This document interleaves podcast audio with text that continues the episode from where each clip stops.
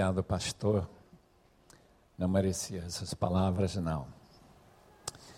Eu também não imaginava que hoje teríamos uma demonstração do que foi falado ontem à noite. Aqueles que estiveram aqui já sabem que em carne e osso foi demonstrado contextualização. Outro tipo de adorar, outro tipo de falar, enfim, o que Deus está fazendo em Uganda, está fazendo em muitos lugares da África, é algo para nós dar graças a Deus. O livro de Apocalipse enfatiza o fato que a glória das nações será levado ao trono e colocada aos pés do Senhor Jesus. Já foram falados alguns livros, mas eu não imaginava que estaria aqui na mesa um livro escrito por uma colega, casado com um amigo meu, aquele que foi morto pelos Alcas em 1956, através dos portais do esplendor. Os irmãos que estão interessados vão saber que Deus tem usado muito aquela irmã que foi dentro daquela tribo para ganhar os próprios assassinos do seu marido e dos outros quatro colegas.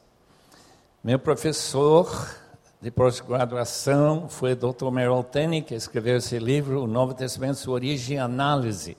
Para aqueles que querem saber um pouco mais sobre a canonização do Novo Testamento, sobre a, a situação política e também uma introdução a cada livro do Novo Testamento, vão gostar muito desse livro. Tem um, um tipo de escrita bem, bem fácil de acompanhar.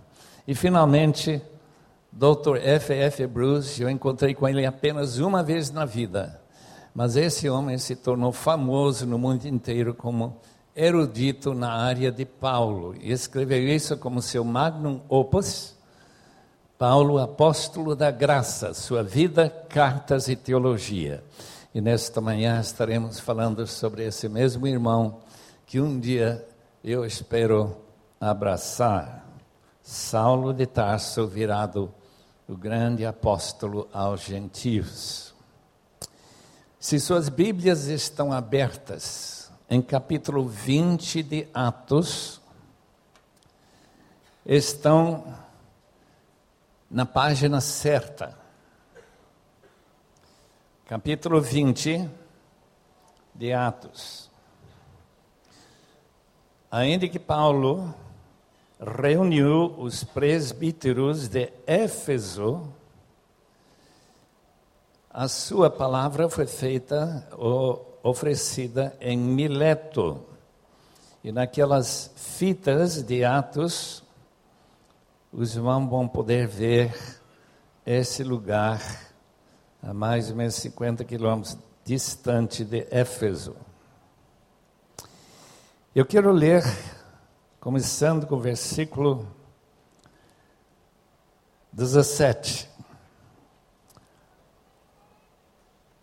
Atos 20, 17. De Mileto, Paulo mandou chamar os presbíteros, que de fato nós chamaríamos de pastores da igreja de Éfeso. Quando chegaram, ele lhes disse: Vocês sabem como vivi todo o tempo em que estive com vocês. Desde o princípio, primeiro dia em que cheguei à província da Ásia, servi ao Senhor com toda humildade e com lágrimas, sendo severamente provada pelos, pelas conspirações dos judeus. Vocês sabem que não deixei de pregar-lhes nada que fosse proveitoso, mas ensinei-lhes tudo publicamente, de casa em casa. Testifiquei tanto a judeus como a gregos que eles precisam converter-se a Deus com arrependimento e fé em nosso Senhor Jesus Cristo. Agora, compelido pelo Espírito, estou indo para Jerusalém, sem saber o que me acontecerá ali. Só sei que todas as cidades o Espírito Santo me avisa que prisões e sofrimentos me esperam. Todavia, não me importo nem considero a minha vida de valor algum para mim mesmo, se tão somente puder terminar a corrida e completar o ministério que o Senhor Jesus me confiou de testemunhar do Evangelho da graça de Deus. Agora sei que nenhum de vocês, entre os quais passei pregando o reino, verá novamente a minha face.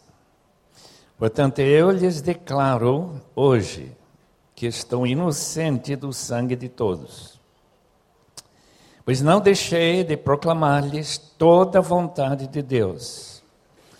Cuidem de vocês mesmos e de todo o rebanho sobre o qual o Espírito Santo os colocou como bispos os supervisores, significado dessa palavra, para pastorearem a igreja de Deus que ele comprou com seu próprio sangue. Sei que depois da minha partida, lobos ferozes penetrarão no meio de vocês e não pouparão o rebanho.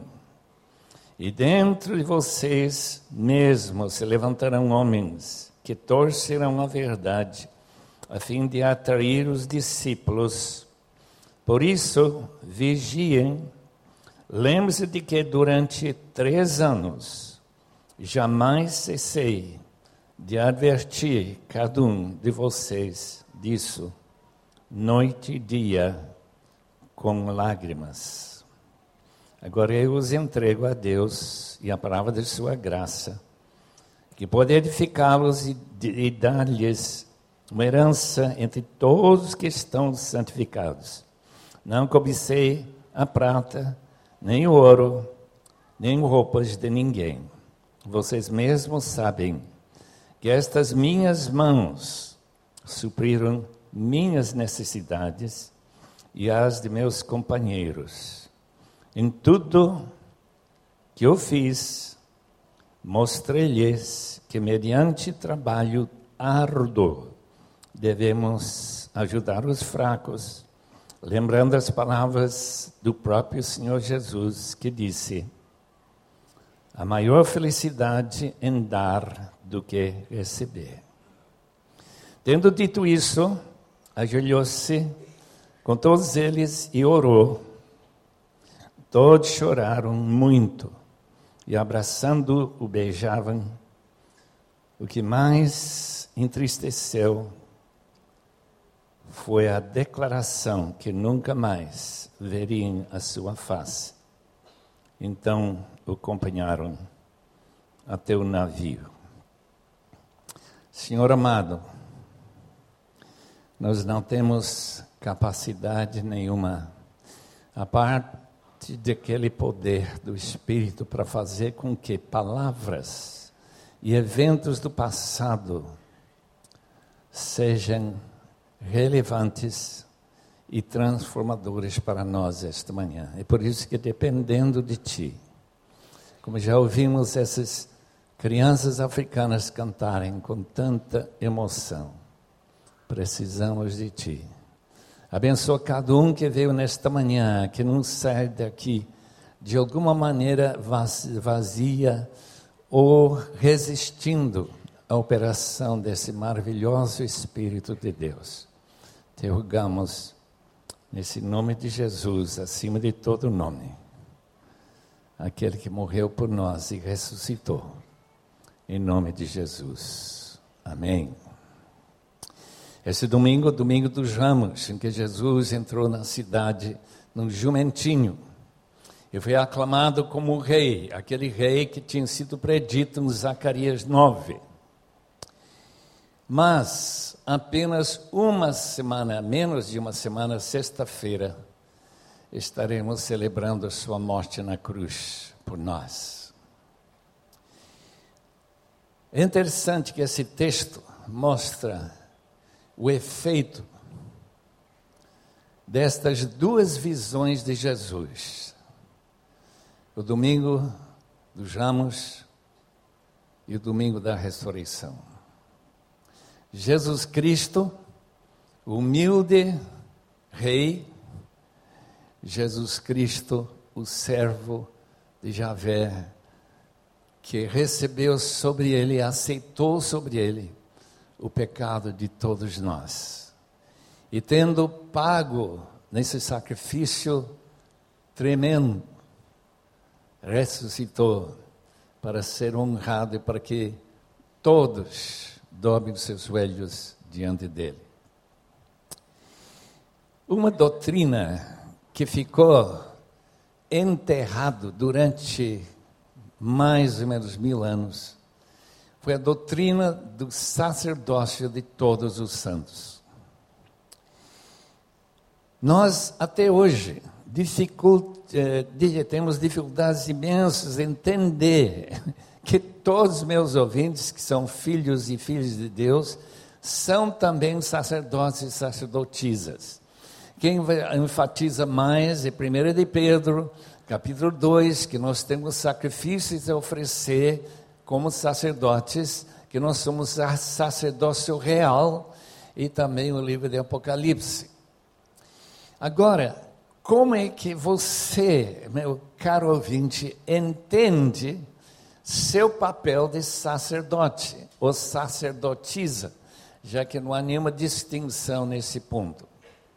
Aqui nós temos que entender como que nesse texto o apóstolo Paulo abre seu coração para descrever o que seria ser um sacerdote e cuidar do rebanho de Deus. A palavra que ele usa é a palavra presbítero, que nós já vimos. Essa palavra que significa uma pessoa que tem conhecimento experiência, que é reconhecido como alguém que poderia transmitir alguma coisa para os outros. Nós encontramos a palavra bispo, que significa supervisor, e temos a palavra pastorear. Estas três palavras realmente descrevem o que significa esse, essa vida de sacerdote e sacerdotisa.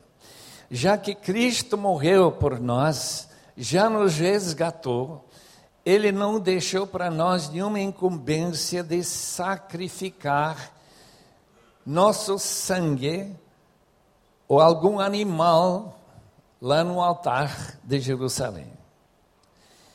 Em lugar disso, nós somos incentivados a ver no apóstolo Paulo o verdadeiro modelo do que significa cuidar, pastorear, evangelizar, em outras palavras, cumprir os sacrifícios do sacerdócio cristão. Agora, para ser um sacerdote, e nós vemos que o problema que Jesus teve com Caifás e com os outros no alto escalão do controle religioso de Israel foi que eles não tinham essa atitude digna de ser sacerdotes. Paulo descreve essa atitude, ou várias atitudes que ele tinha, para mostrar o que significa ser um verdadeiro sacerdote de Cristo. Em primeiro lugar, ele disse que ele foi totalmente humilde. Eu não entendo essa palavra totalmente humilde. Mas é isso que o sacerdote tem que ser. Ele é uma pessoa como ponte, uma pessoa que pega a mão de uma pessoa necessitada e coloca aquela mão na mão do seu Senhor. Mas ele é apenas ponte. Ele não é uma pessoa que resgata a pessoa, ele apenas ajuda a pessoa a encontrar com seu resgatador. E Paulo enfatizou muito nesse texto que ele não deixou de ensinar nada que era importante para aqueles irmãos necessitados em Éfeso. Que ele trabalhou lá arduamente, aliás, com suas próprias mãos, para sustentar seus colegas.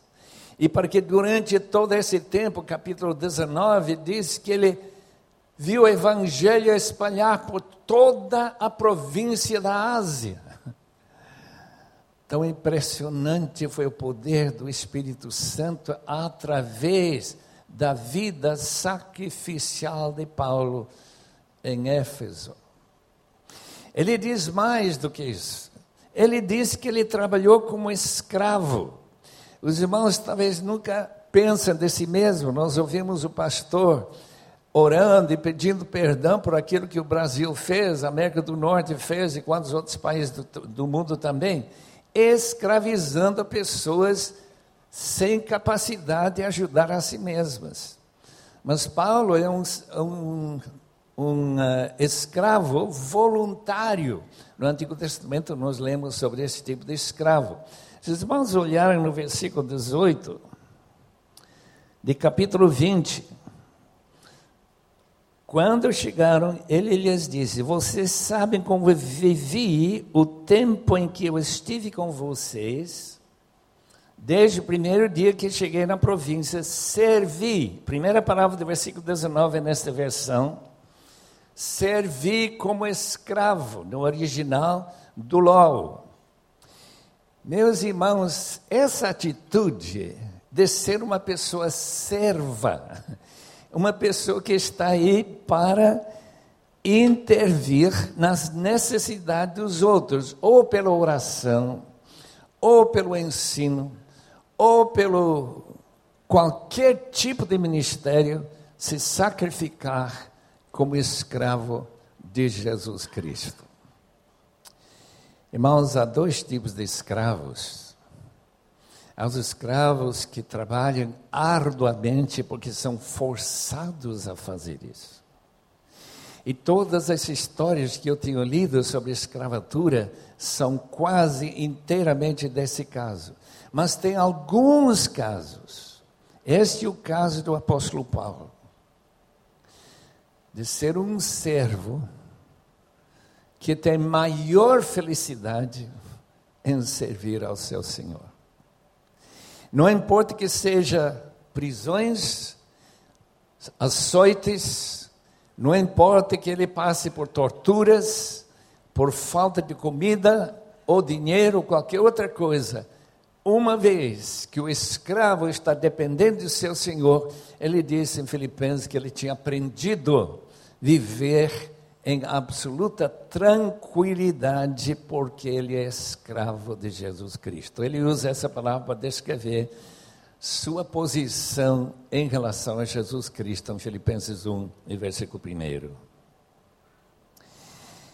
Ele disse mais que sua atitude era de alegrar-se naquilo que ele podia dar mais alegria do que receber. Eu acredito que não tem ninguém aqui, a não ser uma pessoa que passou por uma experiência de santificação muito acima do normal, que fica mais feliz quando ele encontra uma pessoa necessitada e que ele pode desembolsar de sua conta bancária, do seu bolso, para ajudar essa pessoa.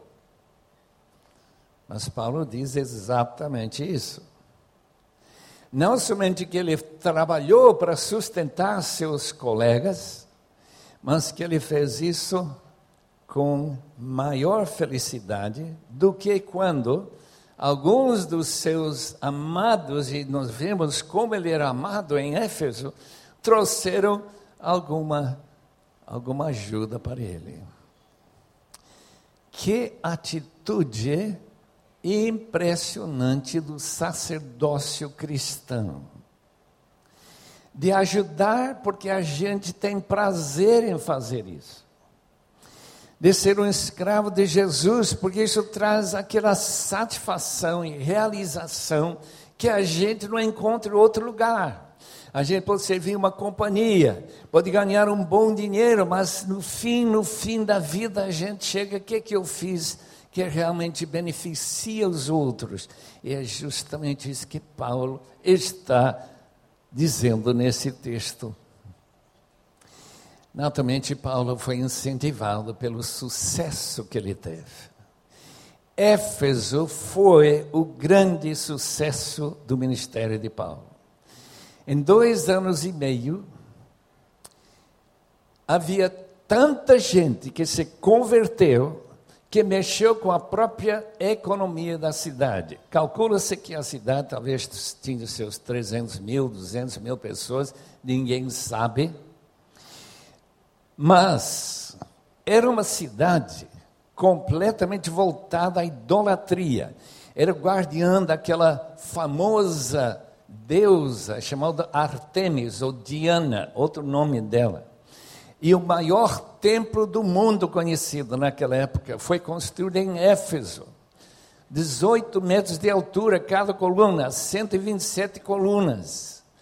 E esses nichos que estavam sendo vendidos, que Alexandre levantou esse uh, latoeiro, né, para Paulo ser morto. O que, que aconteceu em Éfeso? Tanta gente se converteu que eles trouxeram seus livros de magia negra, magia de todo tipo de bruxaria, aqueles fórmulas para buscar ajuda daqueles deuses falsos e também dos demônios. E fizeram uma tremenda queima, e o cálculo foi de 30 50 mil, 50 mil dracmas, e cada dracma, salário de um dia de trabalho. Eu fiz um cálculo rapidinho que seria em torno em dinheiro do nosso dia de 2 milhões e 500 mil. Então havia muita gente seguindo ao Senhor Jesus. E como que isso aconteceu? Através do sacerdócio do ensino. Na escola de Tirano, segundo um velho manuscrito chamado Codex Bisa, o apóstolo Paulo ensinava cinco horas por dia.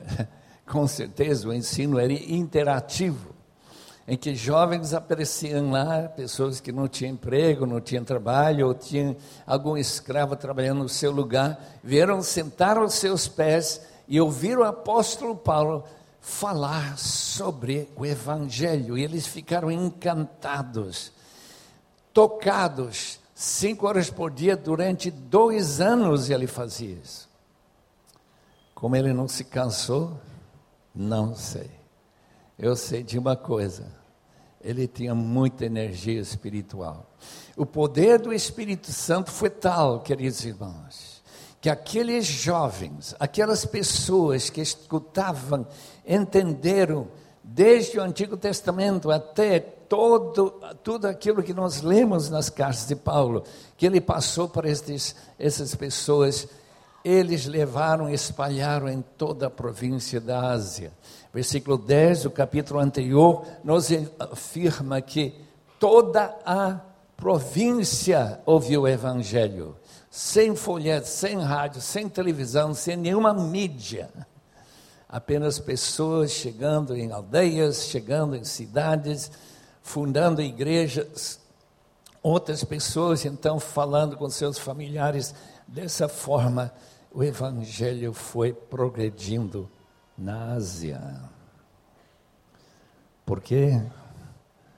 por causa de uma atitude que ele descreve em versículo 24. Ninguém vai mexer com as forças ocultas, forças idólatras, forças que estão envolvidas com a economia do local. Como Paulo mexeu, que não vai ser objeto de profundo ódio ele tem que morrer. E Paulo diz que em Éfeso, 1 Coríntios capítulo 15, e versículo 32, que ele lutou contra feras. Foi sua maneira de descrever ele ser jogado como se fosse, não literalmente, Paulo era cidadão romano, numa arena para lutar diretamente com um leão, um urso ou qualquer outra ferra que despedaçaria ele. E que ele, segundo Coríntios capítulo 1, recebeu a sentença da morte. Mas Deus foi misericordioso com ele, comprometendo-se com essa promessa que ele fez com ele, que ele não deixaria seus inimigos acabar com sua vida. E Paulo viveu, sobreviveu. Mas versículo 24 é o verde espírito do sacerdote cristão. Não me importa o que acontece comigo. Eu sou absolutamente dispensável. Eu penso exatamente o contrário, o próprio povo de Éfeso pensou diferentemente. Conquanto eu possa terminar o ministério que Deus me deu. Esta manhã nós ouvimos esta mocinha órfã, resgatada pela graça de Cristo. Que Deus tem um plano para a sua vida. Eu não duvido disso. E ainda como nós vimos ontem à noite, você não pode imaginar o que, que está envolvido numa pessoa que se arrisca e disse para o Senhor: me mostre o que tu queres que eu faça com minha vida. Eu quero que a minha vida seja útil nas tuas mãos. Seja chegar como Pedrão lá em Belo Horizonte, entrar junto com seus colegas num prostíbulo e começar a convidar as prostitutas a vir para uma grande refeição e todos receberem uma Bíblia e também, obviamente, uma mensagem do Evangelho. Imagina uma coisa dessa, eu nunca fiz isso ainda e provavelmente nunca vou fazer. Imagina essas pessoas, como meu colega Jim Elliott, que está conta a vida dele, aí para uma tribo selvagem na Amazônia, que não aceita nenhuma pessoa de fora, toda programação, todo o sistema do pensamento do povo é matar qualquer pessoa que apareça. E se colocar, como Paulo dizer, não me importa o que acontece comigo, conquanto eu faça o que Deus quer que eu faça. Eu gosto muito desse capítulo 20 de Atos porque mostra essas qualidades tão básicas na vida cristã, que é não importar com a oposição. Oposição vai surgir com qualquer pessoa que está fazendo a diferença. Se você não faz diferença, com certeza vai ver, viver pacificamente. Mas logo que você começa a mexer com as estruturas, quando você começa a mudar sistemas, quando você começa a dizer isso não é justo, não podemos fazer assim, o resultado vai ser oposição. Mas ao mesmo tempo, uma fé incrível, que Deus não permitirá nenhum ataque na sua vida. Antes de você completar a carreira, essa corrida que Paulo menciona em uh, eh, 1 Coríntios 9 também. E o ministério que Deus me deu. Paulo saiu de Éfeso para ministrar em outros lugares. Ele passou os anos 52 a 55 em Éfeso, depois de Cristo. 22 anos a 25 anos depois da crucificação de Jesus. Ele foi morto provavelmente no ano 64 a 67. Nós não temos segurança absoluta. O doutor, doutor F. F. Bruce, acha que ele foi morto naquele grande grande perseguição do ano 64 de Nero, quando ele levou os crentes da cidade que ele tinha acusado de ter incendiado Roma e foi rolando-os num piche e incendiando colocaram como tochas no seu jardim de Caracala.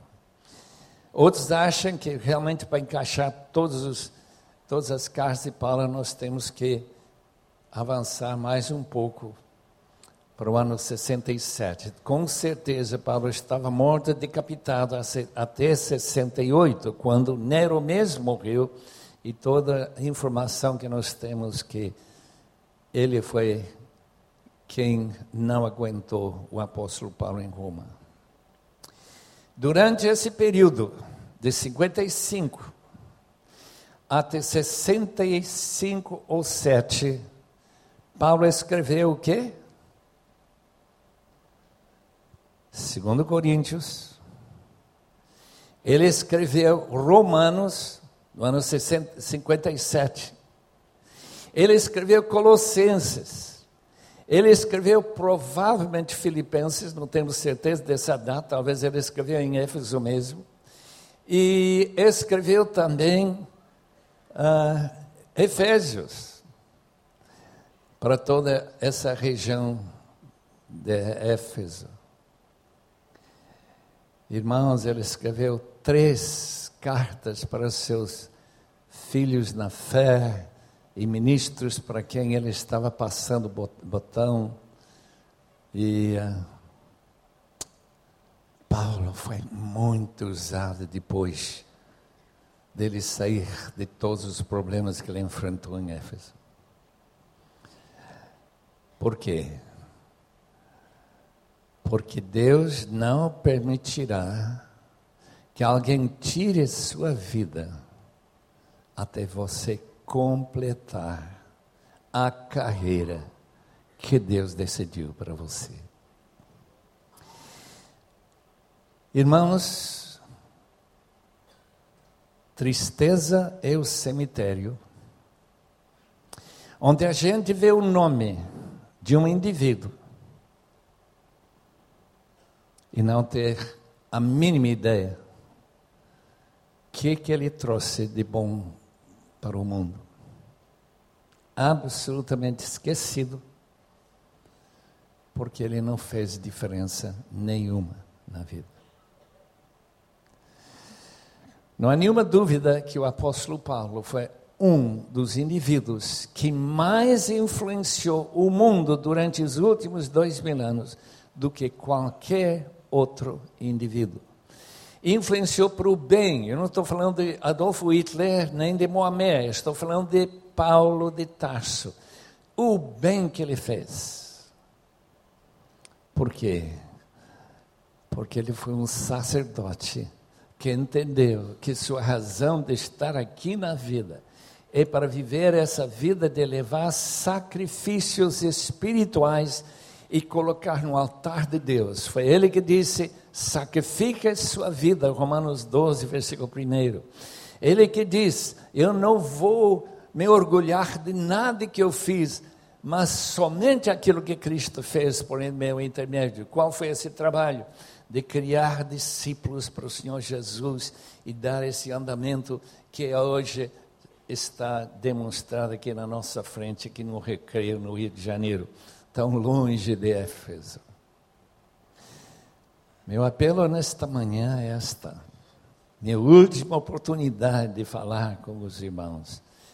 Como Paulo, eu provavelmente não vou ver suas faces mais. Talvez no Facebook alguém vai ver. Mas, mas, meu apelo é este. Seja sério com Deus. Escute esse apelo deste homem tão extraordinário. Pelas misericórdias de Deus, eu apelo para vocês. Oferecem sua vida a Deus, uma vida santa, uma vida consagrada, uma vida viva, não um sacrifício morto.